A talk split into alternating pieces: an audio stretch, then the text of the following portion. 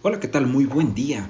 Mi nombre es Adrián Vargas y junto con mi compañero Jorge Lugo te vamos a hablar el día de hoy de una enfermedad que es muy común y que hemos escuchado mucho últimamente. Sin embargo, no nos damos cuenta de la gravedad de ella.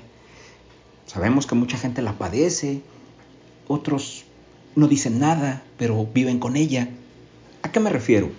A la depresión esa enfermedad eh, silenciosa de cierta manera, porque como les comentaba ahorita, nadie dice nada, simplemente se la viven tristes.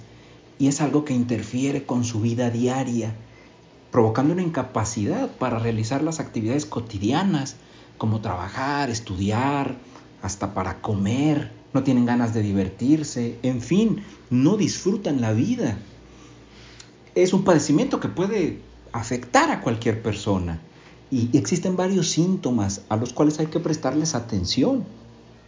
Sentimientos de tristeza, decaimiento, eh, llanto por o sin causa aparente, alteraciones en el sueño, en el apetito, de repente pueden comer mucho, pueden dejar de comer, no disfrutas nada de lo que haces, invaden sentimientos negativos y de baja autoestima, para muchos eh, la, depresión es tomada como un signo de debilidad. Simplemente te dicen, échale ganas a la vida. Ah, gracias, era lo que necesitaba. No, señores, esto es un error. Si vemos a alguien o nosotros mismos presentamos un problema así, debemos acudir con un especialista. La depresión es un problema de salud pública porque el 5% de la población mundial presenta algún tipo de trastorno depresivo. Y según la OMS, la depresión es la principal causa de discapacidad.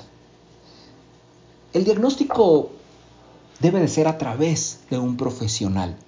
Existen varios tipos de pruebas utilizadas, pero solo el profesional puede decirnos qué tipo de depresión es la que tenemos y cómo vamos a salir adelante de este problema. A continuación, mi compañero Jorge va a presentar en cómo sería una sesión con un psicólogo y cómo decirle al paciente que tiene que tratar Buenos días, doctor Jorge. En estos días no me he sentido con muchos ánimos. Me he sentido decaída, sensible y con muchas ganas de llorar. Me la paso durmiendo muchas horas y me levanto con mucho pesar, no tengo ganas de hacer nada. ¿Qué tendré, doctor? Señora Carla, adicionalmente a lo que me comenta, ¿ha notado la presencia de los siguientes síntomas durante un periodo de al menos dos semanas? Por ejemplo, pérdida de peso, insomnio, sentimientos de inutilidad o de culpa excesiva, así como de cierta disminución de la capacidad para pensar o concentrarse, o en el peor de los casos, pensamientos recurrentes de muerte o suicidio? Sí, doctor. Ahora que lo menciona, sí he tenido todo eso. Señora Carla, de acuerdo a lo que menciona, usted debe estar pasando por una depresión llamada trastorno de depresión mayor. La depresión mayor es un problema de salud pública que se presenta con gran frecuencia en nuestros días. Es una enfermedad común, pero grave, porque interfiere con la vida diaria de quien la padece, provocando incapacidad para la realización de sus actividades cotidianas como trabajar, estudiar, comer y en general disfrutar su vida. Las razones que ocasionan la depresión mayor son variados en lo que intervienen factores psicosociales, genéticos y biológicos. Mire, señora Carla, le voy a platicar los diferentes tipos de programas de intervención para el tratamiento de la depresión. Tenemos la psicoterapia de apoyo, que se caracteriza en contener la ansiedad del paciente, ofreciendo un espacio de escucha y empatía para orientarlo acerca de cómo afrontar los eventos precipitantes de la crisis. También tenemos la psicoterapia interpersonal, que se dirige a identificar los síntomas depresivos y los factores precipitantes. El terapeuta ocupa un rol activo de apoyo, esperanzador y no neutral,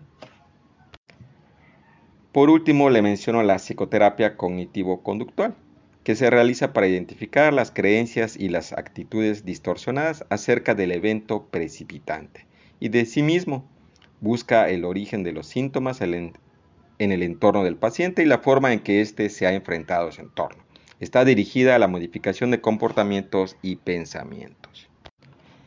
Por último, señora Carla, aunado a todo esto, se le recomienda no consumir estimulantes como cafeína, tabaco, alcohol o drogas. Necesita estar acompañada de familiares y amigos, además de evitar situaciones estresantes como discusiones o ver personas que causen algún tipo de alteración en sus emociones, además de comer y dormir bien, que es muy importante. La intervención debe desarrollarse de forma adecuada a fin de proveer al paciente de las herramientas básicas para enfrentar esta enfermedad.